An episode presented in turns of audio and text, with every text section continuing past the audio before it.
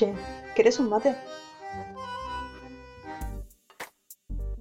Hey, do you want a mate? Bonjour, tu veux a mate?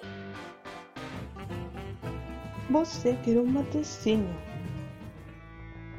En cualquier parte del mundo, un mate es un mate.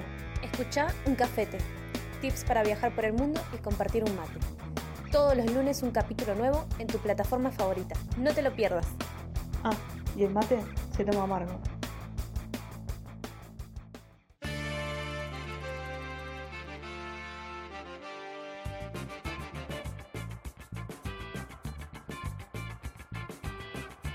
Hola a todos, yo soy Nadia Y yo soy Barbie. Y, se me y nosotras un cafete. Y Barbie se quedó sin luz. Ah, porque hay joda en tu departamento, Barbie. Ah, Sí, están haciendo ruido como si. No, parece una joda. Es que yo ya te dije, hoy es, hoy es lunes de Pinar. Y tu departamento lo sabe. En otra dimensión, porque en esta, o sea, no podemos. Pero bueno, no. Bueno, si escuchan cosas raras, son los vecinos sadomasoquistas de Barbie. ¿Por qué somos masoquistas? Y si se escucha mal es el internet de Nadia. Ah, Ok. Culpame de lo peor. Ah. Bueno, Barbie, ¿cómo estás? ¿Cómo andás? Va, mejor no te voy a preguntar cómo estás. Eh, ¿Cómo empezaste la semana? Ah, mejor. Mal. Igual hoy es lunes, así que me siento Ah. confundida con tu pregunta. A ver, ¿qué pasó? ¿cómo empezaste hoy? ¿Qué tal tu día? No, hoy re mal. Ya te dije, Ah. igual, te lo conté mi día. Fuera de cámara te lo conté. Y no estuvo muy bueno. Así que mejor voy a hablar de la semana pasada, que fue más linda. Ah, y vamos a omitir esta. Ok. ¿Qué te pasó la semana pasada? Contale a la gente. Bueno, eh, como saben, las dos empezamos la facultad. Bueno, voy en mis clases. Que no me puedo quejar de mis clases, la verdad que me gustan, me interesan. Qué sé yo, son interesantes y como que te abren un poco la forma de pensar. Y aparte de eso, empecé dos talleres. Uno de percusión, que ya lo venía haciendo, pero ahora virtual es como más complicado. Y hay que ponerle mucha más onda, pero está bueno. Y empecé uno ahora, en plena cuarentena, de malabares. Que también me, me hizo recordar mis problemas de coordinación, que los tengo siempre presentes, pero ahora son más fuertes que nunca. Pero igual me gusta, me gusta. nada. La vecina de abajo calculo que no le gusta porque se me caen todo el tiempo las pelotas. Pero no importa, señora. Si está escuchando esto, perdón. Y si no, no jodas. Claro, también. Y nada, y un súper datazo, si alguien quiere empezar a hacer malabares, eh, no sé si alguien conoce las pelotas de malabares, pero son súper fáciles de hacer. De hecho, hay un montón de tutoriales y solo se necesita dos globos y arroz para el relleno. Así que yo creo que cualquiera puede hacer malabares, porque es práctica, más que nada. O sea, nos enseñan algo de técnica, pero es más práctica que otra cosa. Nada, está súper interesante. Esa fue mi semana, resumida, muy resumidamente. ¿Y la tuya? Ay, fue tu cumple. Ah, más. Ay, verdad, me estaba olvidando de eso. Ah, un dato un poco importante. Sí, también fue mi cumpleaños. Es que siento que ya fue como hace un mes. No, la cuarentena, chicos, perdón. El miércoles Sí, fue, no, ya. fue mi cumpleaños. No importa cuántos años cumplí, la gente me da 24, eso es lo importante.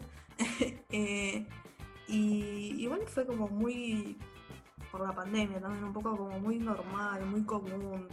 Sentí que fue un día más, la verdad. Así que no fue nada muy especial. Aunque mi mamá me hizo alta torta, que no puedo mostrar la foto, pero fue como ah, alta torta. Gracias, mamá. Si estás escuchando y si no escuchas, no importa. claro. Y también, Barbie, vos me contaste que el día de tu cumpleaños sería de la fotografía, puede ser. Sí, de hecho, eh, mi cumpleaños fue el 19 de agosto. Eh, dos datazos. Ese mismo día hubiese sido cumpleaños de Sandra. es un súper datazo de súper importancia. Eh, nada, y se cumplió el aniversario también porque ya murió hace unos años. Y ese mismo día también fue el día de la fotografía. Pero para, ¿no me querés contar antes cómo fue tu semana o algo? No, lo estoy evitando.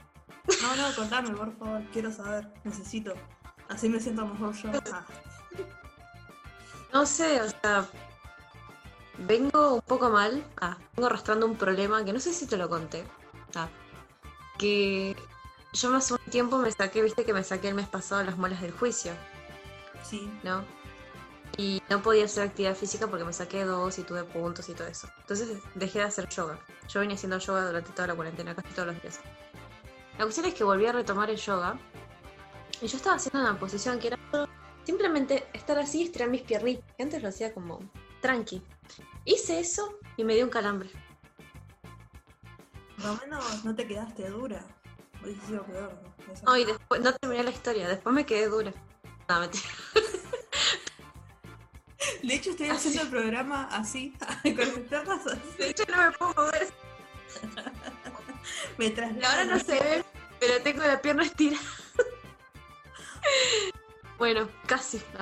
Pero casi dura, pero nada, me frustré mucho y dije. No, lloré en posición fetal después. Pero ahora estoy mejor. Pude volver a, retomar mi swing de yoga. ah. Y después, bueno, empecé a cursar también. Que te conté que estoy sufriendo porque eh, una tenemos materias que tenemos que cursar sí o sí en la facultad, que es idioma y otras dos materias, que es una informática y la otra que es como desarrollo y tecnología. Bueno, la cuestión es que en idioma podías elegir entre inglés, chino, mandarín y portugués. Yo como sé inglés no tuve mejor idea que decir, ah, el chino me parece re interesante. De, de portugués chino me, chino de cabeza, alta oportunidad. Bueno, empezaron las clases, la primer clase de chino y ya, no sé, quise llorar. Ah, no entendí. es re, o sea, es re difícil porque es todo acerca de fonética. Justo la semana pasada hablamos del barrio chino, toda la cultura china. Y bueno, hoy estuve viendo, eh, es- nos hacen leer como artículos de diario sobre poemas del chino, porque el chino trata básicamente, es todo cerca del tono, de cómo uno habla. No sé, no voy a imitar cómo hablan los chinos porque Sí, no, no queremos faltar al respeto tampoco. Ah, Pero Ustedes ya saben, cuando escuchan a alguien hablar a una persona así en chino, mandarín, se escucha como que hablan en diferentes tonos y van subiendo el tono y así. Y bueno, es así, tienes que aprenderte todas las vocales. cada vocal tiene cuatro tonos diferentes y uno neutro. Hay que aprenderse cómo suenan las consonantes, que no suenan igual que acá. Y un montón de reglas, que es lo que se llama un sistema de transcripción de fonética en español para el chino que se llama Hanyu Pinyin. Ese es el sistema que se usa. Para quienes no hablan chino, lo usan como un sistema para transcribir toda esa fonética. Y es un montón. Y nada. la verdad Ah, que que- súper quiero interesante. Ah, No, esa fue mi semana. Va, recién, eso fue todo lo que hice. No, sé, no hice nada más. Ah, sí, te puedo decir algo que me indignó la semana pasada. Que nos indignó a, cre- a gran parte del pueblo argentino. ah, ya sé lo que vas a decir. Sí, decilo, por favor. Sí, el 17 de agosto, domingo, el pasado domingo, lunes. todos sabemos que nos escucha mucha gente de Estados Unidos, Irlanda, Alemania, paso, empieza a decir de otros países. Un saludo a todos, ¿no? De paso. Gracias por escucharnos. Ah, y ya, ya que estamos, podemos decir que nos pueden seguir en nuestras redes sociales. Nos pueden seguir en nuestras redes sociales, un cafete por favor con X. Tenemos Instagram, Facebook, pero en Instagram nos pueden seguir más. ah. Por favor.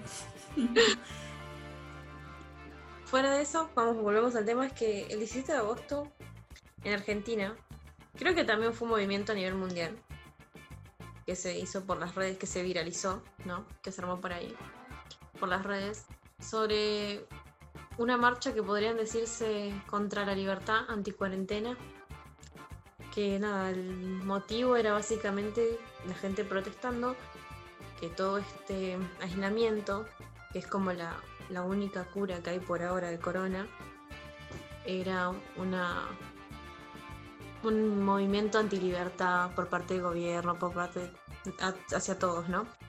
Y la gente que hizo fue a protestar al obelisco, que es como el punto donde todos se encuentran en Buenos Aires, el punto emblemático de la ciudad. Y no solo eso, no solo que fueron a protestar un montón de gente, sino que también estaban sin barbijo. Sin barbijo y no sé, después se empezó a transgiversar todo, la gente ya decía cualquier cosa en la protesta, ya habían carteles de cualquier otra cosa. Como que se, no sé, el motivo no se entendió bien, no. Fue horrible, a mí la verdad no me gustó ver eso. Sentí pena por toda la gente que está trabajando ahora, los esenciales como los médicos, enfermeros que siguen trabajando por, por esto para nosotros. Y la gente es como, no le importa, ¿no? De hecho, es como una falta de respeto hacia el trabajo que están haciendo, ¿no? Es como exponen sus vidas día a día y gente que no le importa nada va a una marcha que es alto foco de contagio, ¿no? Claramente. Encima va sin Sí. barbijo, simulación de gente, onda. Nah, un peligro. Aparte también un poco retomando lo que decías vos, era como el, el mensaje que transmitían era como en, en principio era como muy violento porque de hecho había imágenes eh, como de una horca y la imagen del presidente y está todo bien con la libertad de expresión que puedan decir lo que quieran pero creo que hay un límite porque están como generando violencia y no es la respuesta a la violencia porque no sé si buscan más violencia, no sé qué es lo que buscan, pero no es la forma. O sea, podés decir que estás en contra, pero no vayas y generes una marcha. De hecho, hablamos de esto y creemos que es mejor hasta hacer un cacerolazo, estás en contra, de- pero desde tu balcón, no salir así. O sea, no es que estamos defendiendo al gobierno, sino es como el trabajo de la gente esencial, sería eso. Y de hecho también salió después gente a decir, que yo te lo comenté, un chabón Mm. empezó a decir que estaba en medio de la marcha, diciendo que estaba en contra de que el Estado fomente la homosexualidad. Era como, pero es una marcha anti-cuarentena, o sea, que tiene que ver primero que todo. Y después lo que estaba planteando era una cosa totalmente nada, ilógico. De hecho lo sacaron de cámara porque de verdad era como, era too much. Nada, esas cosas también. No apoyamos ni la discriminación, ni la violencia. Así que chicos, por favor, un poco más responsabilidad creo, y conciencia, sobre todo. Sí. Ya. Y más ahora.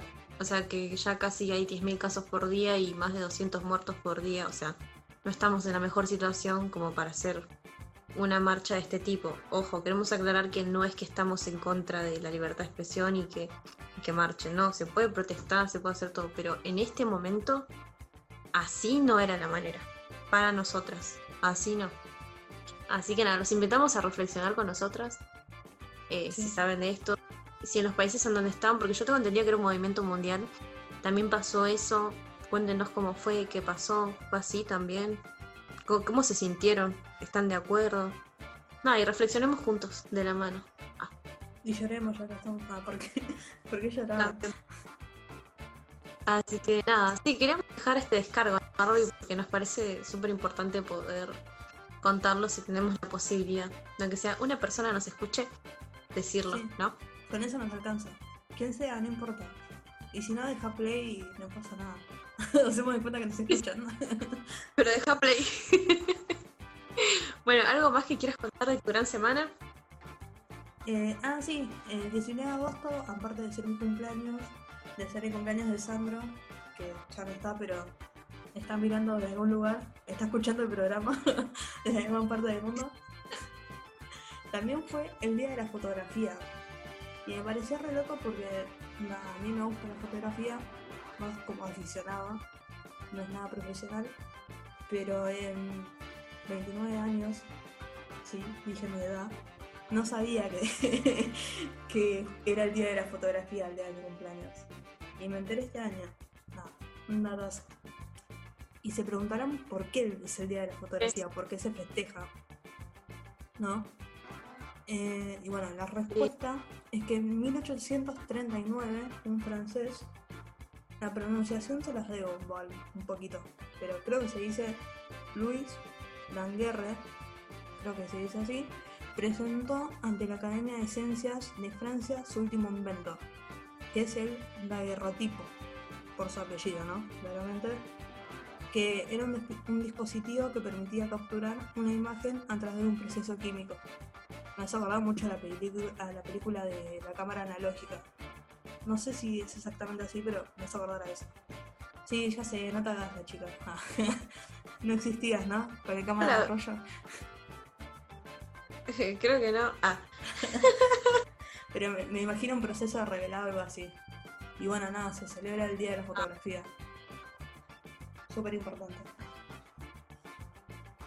Así que nada, la próxima, además de saludar a Barbie por el cumple, también por el día de la fotografía. Lo saludan a, al Tangur. Tangur, así le voy a decir. ¿Cómo? y Tangur. una cosa más, sigo esperando mis regalos porque no me llegaron. Por ahí tienen mal mi dirección. Después se las paso por privado. Ah. Pero sigo esperando regalos. Guiño, guiño. Claro. Necesito lentes, una máquina, un celular. Ah, no quería nada, ¿no? Creo que lo más importante es un. o una compu o un celular. Creo. Los lentes también. Ah, lentes para la cámara. Ahora le regalaron unos lentes. Ah. no.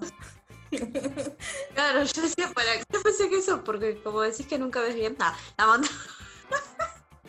Bueno, a hacer el programa sola. ¿A qué le pasó? Bueno, vamos a empezar. Creo que no le dijimos a la gente de qué íbamos a hablar hoy.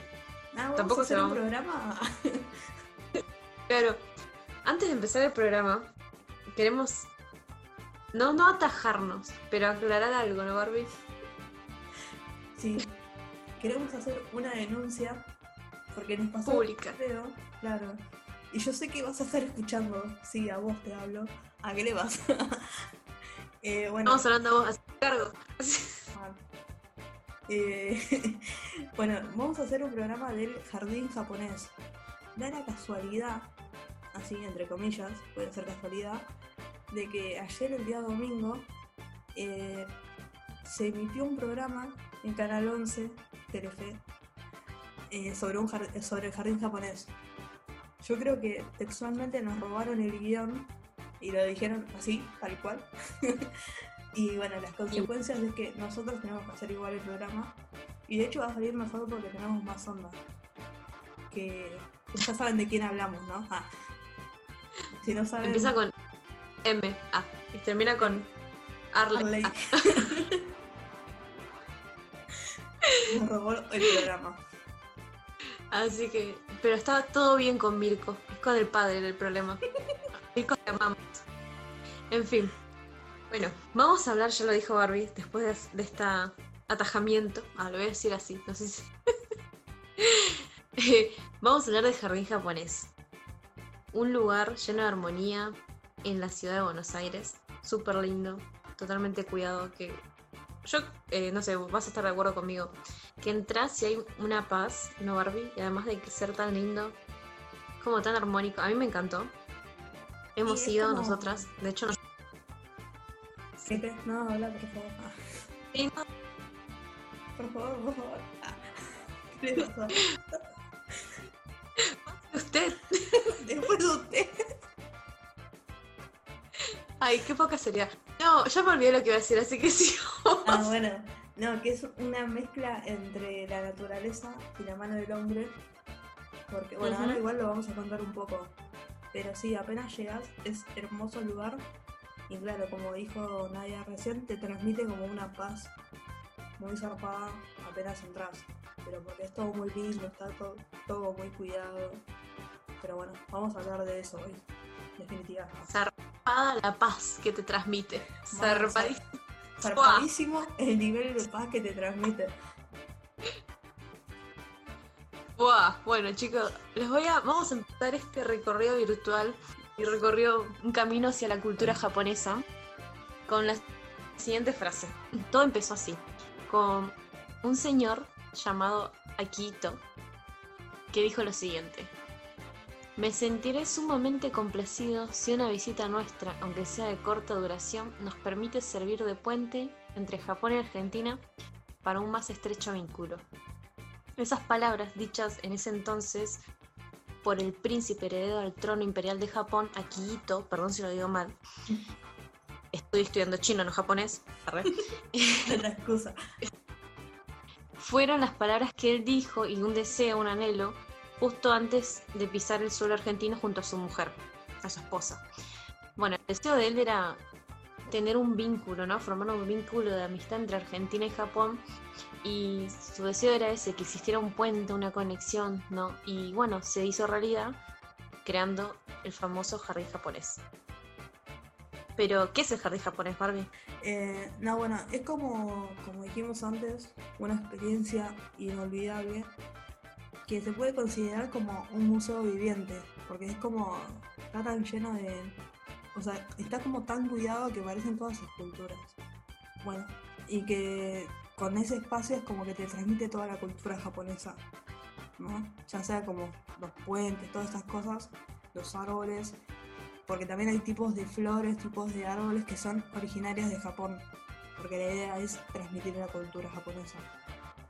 Y de hecho, en épocas de no pandemia, vamos a aclarar, ahora no, ahora no porque está cerrado, el jardín japonés tiene ingreso gratuito a menores de 12 años y jubilados o pensionados de 65 años en adelante. Y también puede ir eh, escuelas primarias o secundarias eh, como es. Y además, eh, en la semana, incluyendo sábados al mes, los argentinos y residentes tienen entrada gratuita presentando el documento. Todo esto estamos hablando en épocas de no pandemia, porque ahora está totalmente cerrado. Queríamos hacer Pero un vivo bueno. desde allá, pero no nos dieron permiso. Y Marley nos ganó. claro. Ah, pero hay algo que la gente puede hacer, ¿no? Ahora, para ayudar al lugar también. Sí, de hecho ahora Así están también. haciendo para, para conservar el lugar tal cual como está. De hecho, estamos mostrando una foto de cómo sería todo el jardín japonés. Eh, lo que pueden hacer es entrar a la página del jardín japonés y están vendiendo entradas a futuro, sin fecha, porque no sabemos cuándo vamos a poder salir, eh, a mitad de precio. Que la entrada sale 200 pesos, así que te queda 100 pesitos. Los 100 pesos no es nada. Y estás ayudando al mantenimiento. O Sí. sea, nada. Y nada, re ayuda. Así que que pueda, el que quiera, hágalo. Que es una buena causa. Y posta que no es nada 100 pesos, chicos. Hoy te sale todo arriba de 100 pesos. Es verdad. Bueno, y otra cosa que, bueno, ahí pueden ver las fotos. Esas son las fotos que sacamos, Barbie, el día que... Son todas fotos nuestras porque todavía no robamos fotos. Es verdad. Todavía no nos dedicamos a eso. Estas son las fotos que saca Barbie. ¿Vieron que saca buenas fotos, Barbie? Sí. Le gusta. Es aficionada, pero se hace la, se hace la humilde, pero sabe, ¿sabe? Igual aviso que algunas fotos tienen filtro porque fuimos en la peor hora del día. Con mucho Está- sol Sí, mucho sol. quemado, como dice que-.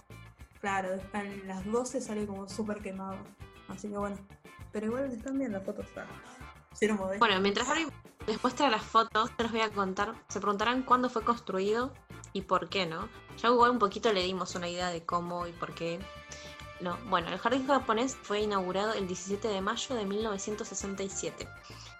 Fue construido porque la idea era tener como un pedacito, ¿no? De Japón acá y justamente Barbie lo dijo que hay árboles eh, autóctonos de Japón en ese jardín, están los peces koi también, ¿no? O sea, están los laguitos, o sea, los puentes que significan muchas cosas, todo tiene los arcos, todo tiene un significado que de la cultura japonesa, ¿no? Todo tiene que ver con las tradiciones de ahí. Eh, es como vivir un pequeño Japón ahí. Y bueno, eh, la idea de hecho eh, fue ayudado por la Embajada de Japón y la colectividad japonesa. Eh, y de hecho lo hicieron en 50 días, según lo que leí, porque Michiko y Akito, o sea, los príncipes herederos al trono, que, quienes deseaban ¿no? que ex- exista este, este vínculo, iban a llegar en 50 días y en 50 días lograron juntar los fondos y con tanto esfuerzo y dedicación para llegar a ser este lugar que ustedes ven ahí. es impresionante. La verdad. Si pensás que lo hicieron en 50 días, está resarpado el lugar. Ah. Zarpadísimo. Fua. bueno, y bueno, este, ¿qué estaba diciendo? Ah, se olvidó de todo. No, dato de color, como titulado por Barbie, que es tanto el, lugar, o sea, es tan lindo y tanto, tiene tantas visitas, que en 2004 la Secretaría de Turismo de la Ciudad de Buenos Aires lo declaró al jardín japonés como sitio de interés turístico y en 2008 el Poder Ejecutivo Nacional lo declaró bien de interés histórico y artístico de la nación. O sea, es muy visitado. Y como dijo Barbie, hay muchísimas promociones y opciones para ir gratis ciertos días. Y eso lo pueden encontrar en la página también. Obviamente ahora está todo cerrado, pero pueden colaborar sacando las entradas anticipadas. Y ayudan al mantenimiento del lugar que vale la pena, ¿no, Barbie? Y- sí, porque, o sea, así como lo ves, está súper cuidado, súper lindo. Pero si no ayudamos. Aparecía alta colecta por el jardín japonés, perdón. Eh, Bienvenidos para... no, Les bueno, dejo mi CBU. Claro. Está mi nombre, pero es para el jardín, ¿eh? Ah, creo. Bueno, eh, les contamos un poquito de algunas cosas que pueden encontrar ahí, ¿no? O sea, entre los puentes, no sé si querés contar. Sí, de hecho, lo que estamos viendo ahora en la foto es el farol que dio origen a todo el jardín. Esto fue como un regalo de Japón y a partir de esto construyeron todo, lo- todo el jardín, como dijiste vos, en 50 días. Ahí hay una foto más linda ah, que se ve todo el fondo. Eh, ah, para algo que no dije, ¿dónde está ubicado? Porque estamos hablando de esto, Mm. pero nunca dijimos dónde está ubicado. Eh, bueno, se encuentra ubicado en el corazón de Buenos Aires, dentro del Parque de 3 de Febrero de Palermo. Y tiene dos ingresos, uno por Avenida Figueroa Alcorta, esquina Casares, y Avenida Casares, esquina del Libertador. Y hay muchos colectivos que te dejan, por ejemplo, están en el 10, 15, 37, 59, 60, 67, ese te deja en la puerta, 93, 95, 102, ese también te deja en la puerta, 108, 110, 118, 128, 130, también en la puerta te deja, 141, 160 y 168. Y en épocas de no pandemia, volvemos a repetir por las dudas, está abierto todos los días de 10 a 6 de la tarde, incluidos sábado, domingo y feriados. Y la entrada eh, sale 200 pesos. Pero de hecho nosotros cuando, eh, cuando llegamos nos hicieron una promoción graciosa. Que tenías, que era que tenías una tarjeta especial, ¿no? Es una tarjeta que me vino con. Es un carnet de estudiante internacional que se llama ISIC. eh, que si no saben lo pueden sacar para quienes viven acá en Argentina, por lo menos ahí el Banco Galicia sacan la promoción de Galicia Move. Te dan la tarjeta de débito con gratis. Le doy datazo a la gente para que ahorre. Y tiene muchísimos beneficios en varios lugares, ¿eh? Así que nada. Datazo. Hashtag ahorres progreso. no, Acá. estamos, no estamos haciendo promoción de nada, ¿eh? por dudas.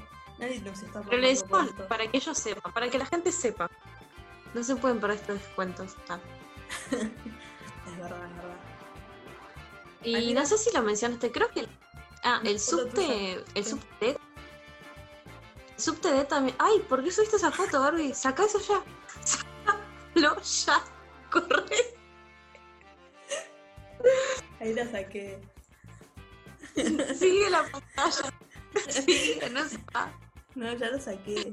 Bueno, gracias a Dios. Ah, Bueno, creo que el subte también nos deja para si alguna vez vienen a Buenos Aires y no, no son de la zona, están instalados en el centro, tienen el subte D, D de dedo, y creo que si se bajan en Plaza Italia o la que le sigue, ahí les queda cerca. Y cerca de también Jardín Japonés tienen el, los bosques de Palermo, el Rosedal, que pueden ir al Rosedal también. Les tiro data para que cuando vengan a pasear por acá sepan, chicos. Ah, Estamos nosotras-. Ahora conocemos toda la city. Ah. También les hacemos tours por dinero. Ah. Siempre por dinero. Que es probable que quede sin trabajo después de esto. Pero no vamos a hablar de ese tema. Bueno, otra nota de color que quería agregar, no sé si antes vos querés agregar algo, Barbie. No sé de qué ibas a hablar, así que habla vos. Ah. Iba a decir que dentro del jardín japonés también pueden encontrar un complejo cultural y ambiental que fue declarado bien de interés histórico y artístico nacional. Es administrado por la Fundación Cultural Argentina Japonesa. Ahí se realizan, bueno, para ingresar se paga una entrada, pero es más que nada para los subsidios, ¿no? Porque es económica, no tengo idea bien cuánto es, pero se paga, pero siempre ofrecen talleres y cosas en ese centro cultural que, ten- que tienen que ver con la cultura japonesa. y después quería hablar de los puentes, pero no sé si quieres contar algo antes. Eh, ah, lo, lo que puedo agregar, en la foto estamos viendo. Eh, ¿Cómo es esto? El, se llama Sureimon, Sureimon, creo que es así, que es un portal que homenajea la inmigración okinawense en Argentina. Que es la entrada, ¿no? Digamos, al jardín japonés. Ah, ahora sí, decir lo que vos quieras decir. Ah, No, que adentro también hay un restaurante. Obviamente venden comida japonesa. Nosotras no fuimos porque los precios no van acorde a nuestra calidad de vida. Además está decir eso. nuestro presupuesto es- También hay es gratis o menos. o 100 pesitos. También hay un vivero donde tienen los famosos bonsais. Que muero por tener uno. Si alguna vez me quieren regalar algo, por favor, regálame un bonsai. Es mi sueño. Yo fui ese día, me acuerdo que fui con todas las ganas de tener un bonsai. Y no, vi los precios y, y retrocedí. Como menos Simpson, tipo cuando se esconde en el past, en el grass. Lo va a retroceder así. Claro, la vida te dijo, te dijo, no, mi cielo, no es el momento. Ah, Claro, es un golpe en la cara. No, o sea, todos los precios se van de mil pesos para arriba. Y el bonsai era una cosita chiquitita, diminuta, porque ven que tiene, que va creciendo y ustedes uno le va dando la forma, ¿no? claro. Y no. No, no pudo ser. Ah. Bueno, pero además del bonsai venden otras plantas, ¿no? Pero. No. Ah. Es carísimo para nosotras. Pero si ustedes van y tienen la posibilidad y pueden, cómprenme uno. Y uno para ustedes. Primero después estaba ella. Obvio, siempre. Después también están los puentes, que son uno de los elementos más distintivos dentro del jardín japonés. De hecho, hay un puente de las decisiones, si no me equivoco, que se llama el zigzag. No sé si querés explicar cómo es el puente. Ah, es un puente o sea, curvo, rojo. eh, El curvo lo estamos viendo en la foto, que bueno, es rojo, por eso se ve. Ah, resalta en la foto. Ah, ¿Querés explicar el curvo y yo explico el de las decisiones? No sé, porque el curvo creo que es el, es el que representa la isla, ¿no? Entre, o sea, es una isla el que separa los dos mundos, entre lo humano y los dioses. Sí. no me equivoco. Que se encuentra, la isla se encuentra como en el centro del parque y te permite tener una mejor vista del parque desde ese punto. Y nada, creo que es eso, ¿no? Lo que trata de representar. No sé si querés agregar algo más. Claro, de hecho tiene como escalones eh, súper angostos para representar como lo difícil que es el paso de la vida, ¿no? Si no me confundo.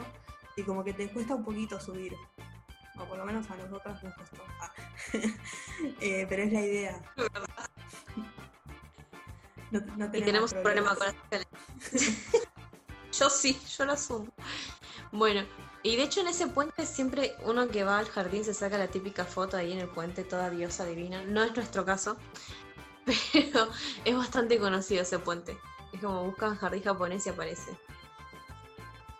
Ahí se ve ¿Puedo cerca. Ah, Puedo contar algo de color que, que cuando iba a cumplir 15 había pensado en hacer en un momento mi sesión de fotos ahí. Ah. O en el Rosedal. ¿Y qué pasó? Solo fue un pensamiento. Ah. Ah, no, quiero ahondar. Claro, no preguntes más. Bueno, eh, creo que eso es lo, lo que más. Sí. La info. ¿Alguna datazo más? O ahora vamos a. O pasamos a tu sección, Barbie. Eh, no, pará, una cosa. Antes, el puente de las decisiones, que no está Ah. aquí, pero estaba en la primera foto igual. Es como representa la vida, entonces como que tenés el camino correcto, por decirlo de alguna forma, y el camino incorrecto. Entonces como que vos podés ir por el camino incorrecto, pero tiene como un límite. Entonces como que tenés que volver al camino otra vez eh, y seguir el camino bien, por decirlo de alguna forma. Y bueno, eso representaría el camino de la vida, la- tomar decisiones. Se pueden tomar buenas y malas decisiones, pero como que siempre tenés que volver al camino. Representaría eso. No, y ahora sí, lo que vos querías decir. Ah, Bueno, esos como los puntos más importantes que pueden encontrar dentro del jardín japonés, ¿no? Lo que más se visita. Y ahora vamos a pasar a un momento que ya titulamos la semana pasada, el programa anterior, por Barbie, es creado por Barbie, que se llama Momento Datazos de Color. A nosotros nos encanta esto, porque nos encanta hablar sin saber. No, mentira. Claro, sería como una sección Hablemos sin saber. Ah, no, mentira, chicos. Pero la titulamos Datazos de color by Barbie. Eh, bueno, eh, va- igual es- esto tienen que ver con la cultura japonesa, ¿no? La idea no está registrada, así que por favor no me la roben. Ah, ¿qué le pasó? Estoy hablando a vos. Está. Ah. Seguía con Marley Mal. ahí esperando este programa porque sabes que te vamos a dar. Exactamente, va a estar escuchando seguro. Ah, creo. Igual bueno, todo bien con. Ah, seguía aclarando. mal, ¿no? Quiero que seas mi amigo, Mirko, por favor. Préstame tu casa. Es más grande que la mía. Ma- Y, y hablamos de la casa de juguete que tiene, no de la. Eso es lo peor. Bueno, dejemos de distraernos. Empecemos en. Datazos de color. Uh. La nueva sección. Empezamos con el primer datazo. Barbie, contame, ¿qué, qué me querés contar? Bueno, una de las cosas importantes que me pareció contar sobre Japón es hablar sobre el karate. Y lo titulé de esta forma. Desde Okinawa, tierra de Miyagi, hacia Argentina.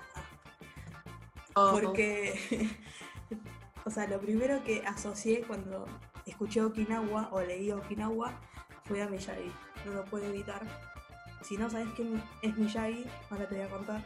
Pero primero te voy a contar un poco qué es el karate, para que entremos en tema. Bueno, el karate fue creado como un método de defensa personal eh, por el, pacífico pueblo de Okinawa, que es un pueblo deseoso de vivir en paz y sin ningún tipo de armas. Me imagino como súper pacífico, nunca te vas a pelear, todo paz y amor. O sea, alto pueblo para vivir, chicos. O no, no sé. Ah. Bueno, en el karate no existe eh, un primer ataque. De hecho, en japonés la frase se dice karate ni sente nashi. Disculpe mi, pronunciación. Entendiéndose que un practicante de karate nunca debe albergar mostrar una actitud arrogante y violenta. De hecho, esto, si vieron Karate Kid, al menos la original, se van a dar cuenta, porque Miyagi, como buen entrenador, le enseña esto a nuestro protagonista Laruso. ¿Viste Karate Kid vos? Ay, Dios. No, no la vi. Ah, la original no. Ah, se indignaba. Bueno, Pero vi la versión en remake hecha por Jaden Smith, el hijo de Will Smith, y nuestro querido Jackie Chan. Ah, no, no, no. Nadie, Pero- nadie, absolutamente nadie es más querido que Miyagi. Que en paz descanse porque murió hace unos años, pero... eh, preguntar eso. Sí, no, murió, murió hace unos años. De hecho, ¿cómo eh, se llama? Pat Morita, alto nombre. Eh, bueno, la historia de Karate Kid, para el que no la vio, es un chico que se muda a una nueva ciudad y como vecino encuentra a Miyagi, que es el que le va a enseñar eh, el arte de- del karate. Bueno, pasan muchas cosas, pero o sea, lo que quiere enseñarle es como que la violencia no es la respuesta. De hecho, en un momento como que le pide que le enseñe a pelear Ah, le dice, enséñame a barrer. Barrer es como una patada, ¿viste? Que va como a los pies. ¿Y sabes qué hace Miyagi? Va y busca una escoba. Y le enseña a barrer. Ah, es como... Es lo más Miyagi. Ah. Bueno, eh, y de hecho, un datazo de color. No les estoy haciendo propaganda y les estoy diciendo que lo contraten. Pero en Netflix, el 28 de agosto, se va a estrenar eh, la serie Cobra Kai, que es como una secuela de las películas de Karate Kid, que hay cuatro películas. Yo vi tres, la cuarta no la vi, pero nada, qué sé yo, si quieren mirenla. Las tres las recomiendo, la cuarta no porque no la vi. Y de hecho están todos los mismos personajes. De hecho está Daniel Laruso, está como la contra, está el entrenador. El único que no está, bueno, es Miyagi, pero porque murió, claramente. Eh, pero, claro.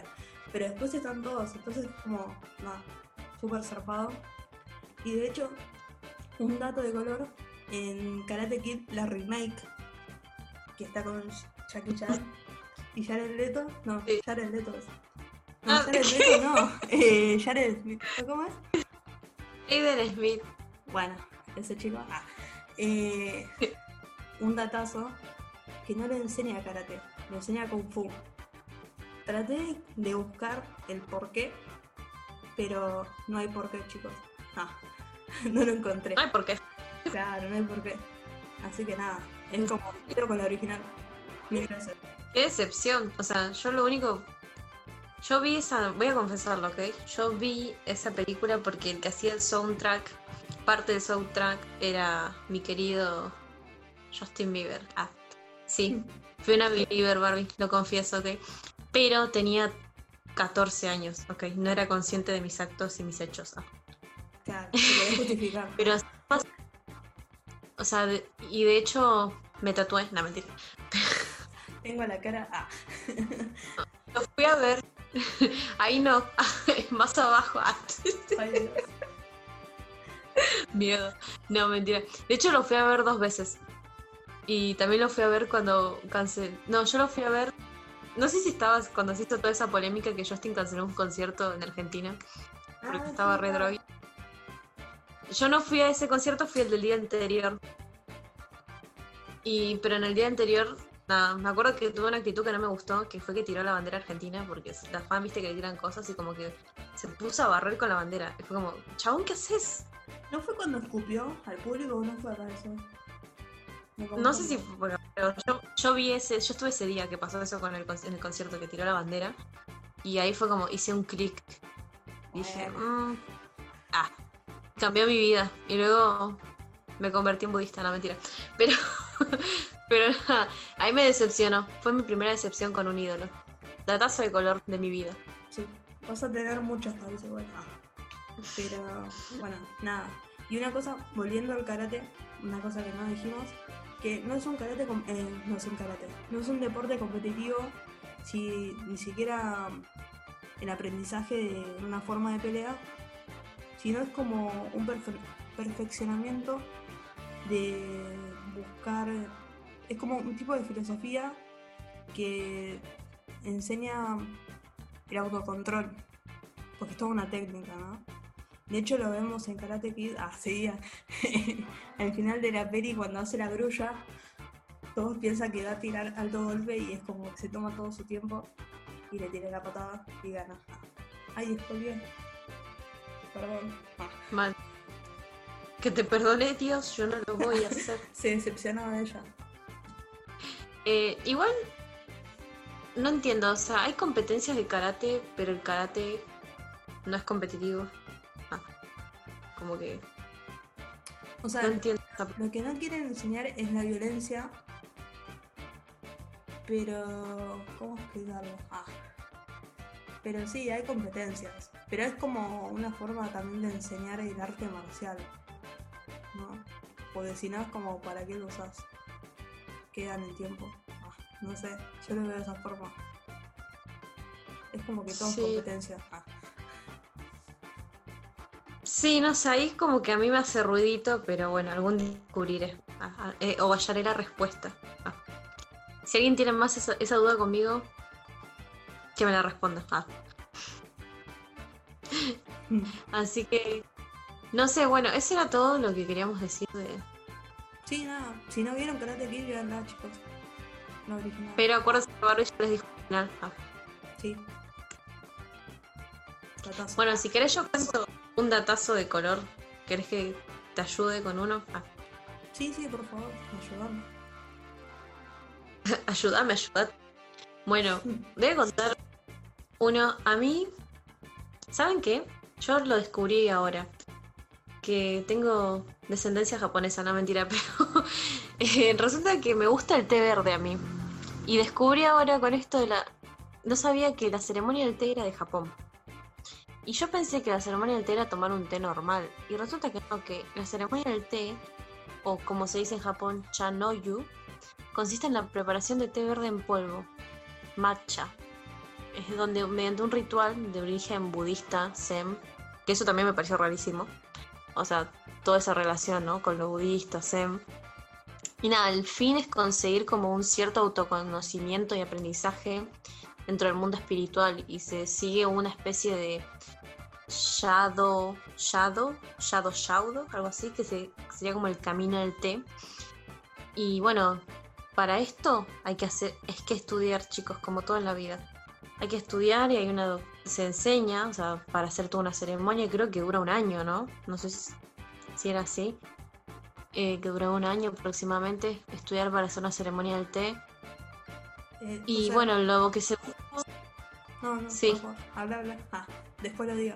Lo que, se- que busca básicamente en, esto es aprender buenas maneras, incentivar el respeto y buenas relaciones entre las personas, vivir en armonía con el paso de las estaciones, conseguir que la rutina diaria sea más agradable y hacer que la persona quien lo practica desarrolle un gusto más refinado y conseguir sobre todo ser una persona más eh, calmada, valiente, honesta.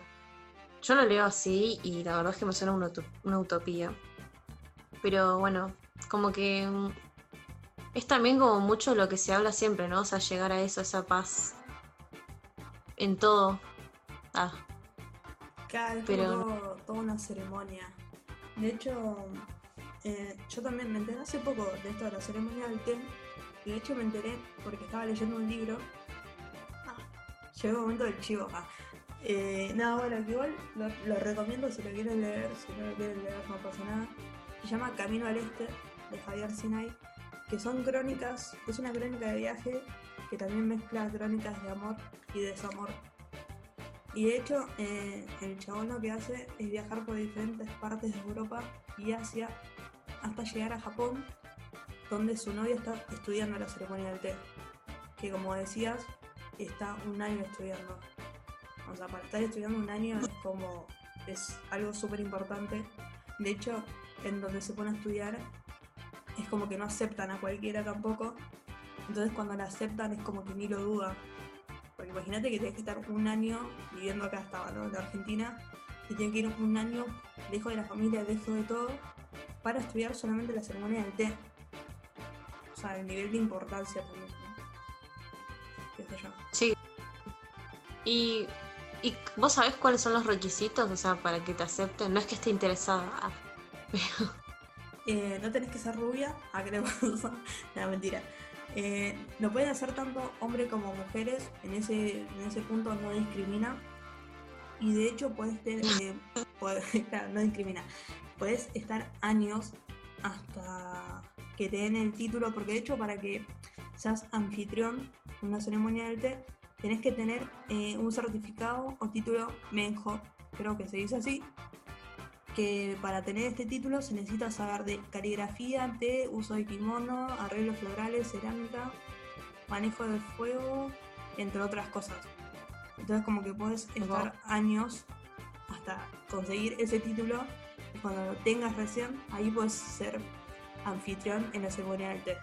Y de igual forma que en otras artes japonesas, como el, el karate o el aikido, eh, no se puede impartir clases si no has llegado pre- previamente a nivel requerido. Onda, no puedes estar comentando como es todo el ritual. Ah, que también pasa mucho con otras artes marciales, en muchos lados. No sé qué onda pero. Yo, yo creo que, que buscan que, que no cualquiera esté enseñando. Porque si no, mañana vas vos y enseñás, no sé. Ah. Perdón Claro, por no. llamarte cualquiera. O sea, a ignorar. O sea, como que dentro de todas estas disciplinas se requiere un nivel de, de aprendizaje en uno mismo, ¿no? Y de autoconocimiento de una disciplina para llegar a ese nivel, ¿no? Y poder como compartir eso que uno sabe. al- a otros. Como que es- eso es lo que en todas, por ejemplo, en el karate y en, en el aikido, como dice en la ceremonia. Me hace acordar mucho a, no sé, la- a lo- al budismo y todo eso de llegar al- a la paz Yo interior y todo eso. Está De... todo relacionado igual. Es como. Sí, está todo relacionado. Claro, como encontrarse uno mismo, como tener autocontrol, es como todo un poco lo que hablábamos antes también. No, porque es todo como una ceremonia que tiene partes que son tal cual, que tienes que seguir paso a paso.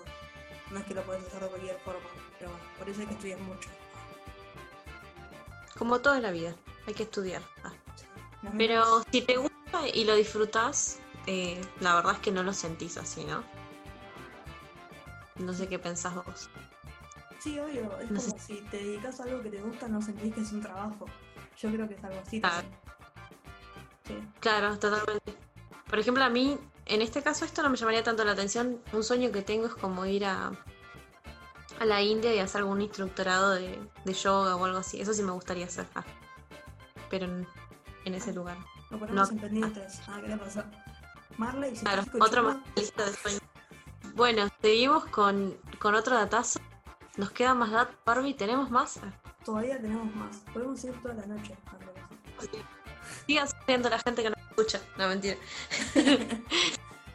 bueno, bueno. vamos a hablar. ¿Vos tenés perros? Te pregunto. Sabes que no tengo perros, pero en algún momento tuve. No sé si hablamos de esto o así, ¿no? Bueno, pero en algún Creo momento que tuve. en el programa no. Pero acá vos sabés que yo te pregunto para la gente, ¿no? Para porque me interesa tu vida. Ah. Como que me voy a ofender y me voy. Ah, ¿qué le pasa?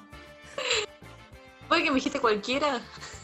Acá vamos empate, ¿ok? sí, gente, así es nuestra relación, ¿ok? Es puro amor. Bueno, mucho amor. Yo les confieso a la gente que tengo, les cuento que tengo dos perrijos, le digo así. Y estamos luchando con Barbie para que ella logre tener la tenencia los fines de semana. Ah, que se haga cargo de sus ahijadas. Yo no la estaría queriendo esa tenencia. Así que nada, te la dejo a vos totalmente. Lo vamos a llevar a tribunales. Ah, y si alguna vez se presenta algún padre, que también el padre que tenga se tiene que llevar a la criatura los fines de semana. Que lo piense dos veces el padre porque ah, esas criaturas. Soportar a la dueña y a la criatura. Bueno, antes de que me desvíe, ¿por qué hablamos de los perros? Porque en Japón los comen. No, mentira.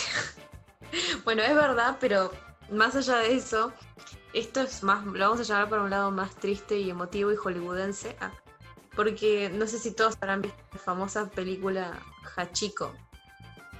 Yo soy una excepción a esa regla y no la vi. No sé si quieren saber mis motivos, se los digo y si no, no. Ah, Pero, ¿qué tiene que ver Hachiko Barbie con la cultura japonesa y todo eso? Explicar a la gente. Porque de hecho es de Japón. Ah, esa explicación. Por eso. Oh. Listo. Terminamos acá el programa. Ah, bueno, Te bueno, eso es todo lo que tenemos que decir. Nada, bueno. Eh, super datazo. Bueno, sí, como dijimos, es de Japón. Y de hecho, Hachiko, creo que se dice así. ¿Se dice así? ¿Hachiko? Ah, es un perro de raza Akita. eh, que perteneció a un dueño que te voy a pedir que me ayudes con esa pronunciación, porque te la debo, el nombre del dueño. Eh, te lo digo. Hidesaburo, bueno. Bueno, así, ese era el dueño. Ah, que era profesor de ingeniería agrónoma en la Universidad de Tokio, que murió en 1925 tras sufrir una hemorragia cerebral mientras impartía una de sus clases. Bueno, ¿cuál es la historia de todo esto? Se preguntarán, ¿no? Eh, ¿Qué tiene que ver? Claro, el dueño y el perro tenían como un ritual que cuando él se iba a trabajar, el perro lo seguía y veía con la que se tomaba el tren. Y cuando volvía el dueño, el perro lo estaba esperando. Y así eran todos los días. Bueno, el día que murió, claramente el dueño no volvió y el perro se quedó esperando. Que de hecho lo que muestra en la película es eso.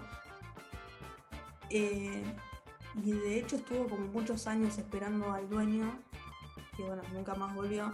Y de hecho la gente que, que pasaba por la estación de tren lo fue alimentando y de esa forma sobrevivió el perro también. A tantos años. El tema con esta historia es que hay como una teoría, porque hay teorías para todo, en la vida, Mm. está en uno creer o no, ah, que dicen que no era tanto fidelidad y amor lo que llevaba el perro a la estación, sino era que era un acto más como de... Hay un experimento ruso que si no me acuerdo mal se llama Pavlov. No lo encuentro ahora, pero creo que es así. Que, bueno, un científico ruso lo que hace era darle de comer a un perro, a unos perros, y cuando le daba de comer tocaba una campana. Entonces después el perro se as- asociaba el ruido de la campana a la hora de comer. Bueno, ¿qué decían? Según estudios que hicieron ahí en Japón, que este perro asociaba como ir ir a la estación a comer. Porque resulta que el dueño cuando llegaba le daba como una especie de... Acá sería como una brochette. Entonces decían como que iba a buscar comida. No era tanto amor y fidelidad. Igual es una teoría, chicos. Yo me quedo con la película que es más tierno que esto. Porque es como que te rompe el corazón. Ah. Y de hecho cuando murió, eh, dicen que en el estómago encontraron como restos de, de brochette, pero pedacitos, de no era que se comía la brochette entera. Igual no murió por eso, murió por otra cosa, pero bueno, como que reforzaba un poco esta teoría de que iba por eso, no porque quería el dueño, ah, básicamente. No, no era que le iba a buscar y después iban juntos a casa. O sea, yo no vi la película. Pero no era así. Eso. Como que le lo iba a esperar.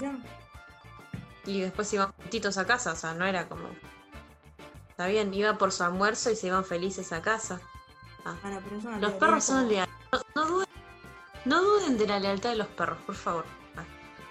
Pero es una teoría que lo que busca es romperte el corazón y la, la infancia. ¿Sabes qué le pasó? Como la de Pokémon. Pero no vamos a hablar de eso. Si alguien no sabe la teoría de Pokémon, no se la vamos a decir. Yo se las cuento, porque me encanta romper niñez. Sí, no- pues, y sufrir viendo a chico, por Dios. ah. ¿Cómo pudiste ver esa película? Yo no puedo verla. Me pone muy mal porque sé que con mis perros va a pasar lo mismo algún día. No, y me ponen tristes. Ah.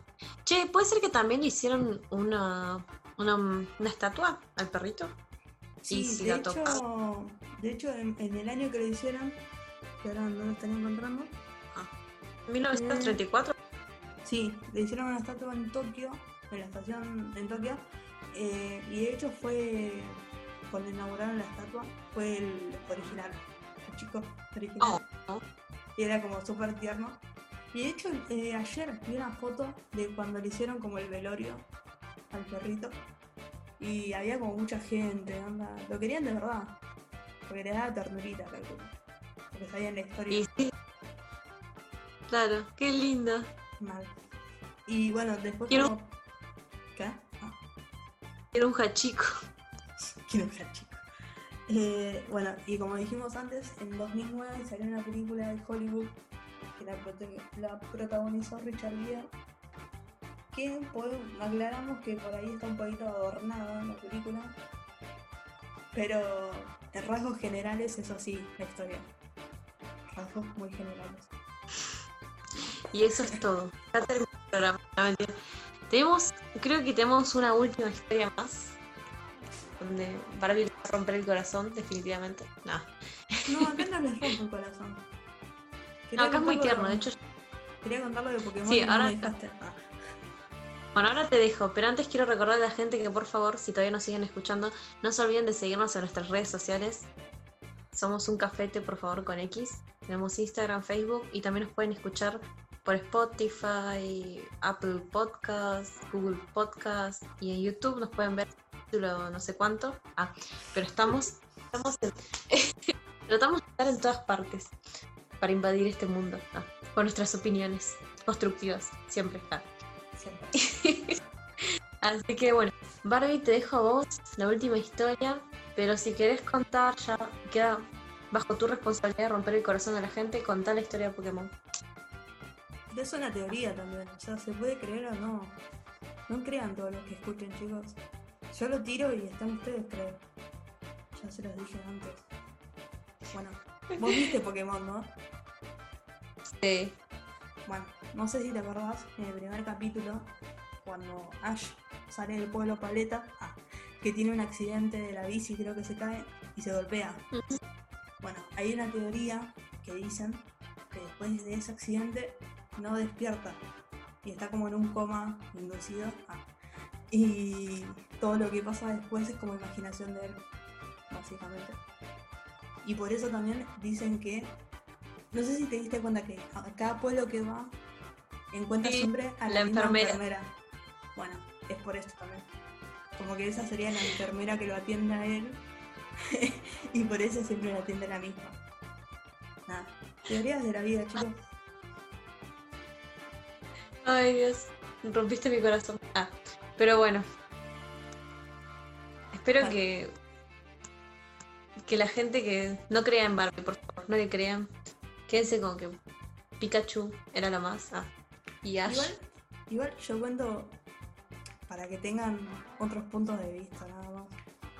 Que no se queden con una sola forma de pensar. Ah, Obvio, obvio. Tenés razón en ese concepto. Bueno, muy bien. Después de abrir la mente de la gente, contales esta historia. Con esto vamos a cerrar el programa. Ah, bueno, porque tenemos sueño. Ah, que no tenía que decir eso. Ah, Bueno, la última, el último gatazo de color del que vamos a hablar es sobre una peli que es un anime japonés que se llama Mi vecino Totoro. O Totoro. No sé cómo se pronuncia. Para mí es Totoro. Es más tierno Totoro. Ah. Eh, que te voy a pedir que me ayudes con el año y el director. Porque se me va a poner el celular. El director es Hayao Miyazaki. Que si no me equivoco, creo que me dijiste que él fue el director de la película El viaje de Chihiro. Sí. De hecho, estas dos pelis están, otra vez, no estoy haciendo propaganda, están en Netflix. Pero yo, mi consejo es que no paguen Netflix, sino que o roben una cuenta o se la pidan prestada a alguien. De hecho, me di cuenta que en muchos años nunca pagué Netflix. Siempre viví de cuentas ajenas. Y no está mal eso. ¿Quién No le- querer ser parte del sistema. ¿Qué? ¿A quién le estás robando la cuenta de Netflix? No, nadie sabe. Primero me la prestó Carolina y después, unos años después, eh, mi hermano se sacó una cuenta y me dio una, una boca, sería. Pero sabe de esto. Así que nada, gracias por la cuenta, por no pagar. Brother. Ah. Pero Carolina de ro... Ay, Dios. No, Ah, no, se lo, no estás- se lo robaba, se lo pedía prestado. Ah, Ok. silencio. Bueno, vamos a dejar de hablar de esto, por favor. Mal, por favor. Como ya dije antes, el director era Hayao Miyazaki y es una animación japonesa que del año, ay me tilde, del año 1988. No sé si querés que cuente un poquito la historia o la querés contar vos. Me acuerdo, me acuerdo. Eh, es la historia de dos hermanas que se mudan a un nuevo pueblo en la región, en Japón, miembro de Japón, eh, porque la mamá está internada, es como que quiere estar más cerca de la madre y del lugar que está internada. Bueno, y la historia empieza cuando la menor, ¿cómo se llamaba la menor? Eso solo te digo. May. May, eh, la menor May, eh, como que se adentra en los bosques que están cerca de la casa y conoce a Totoro. eh, que si se preguntan qué es Totoro, es como una mezcla de conejo, oso, gigante. Que de hecho el nombre eh, viene de una mala pronunciación de May. ¿Qué sería? Te pido otra vez ayuda ahí porque no me acuerdo textual.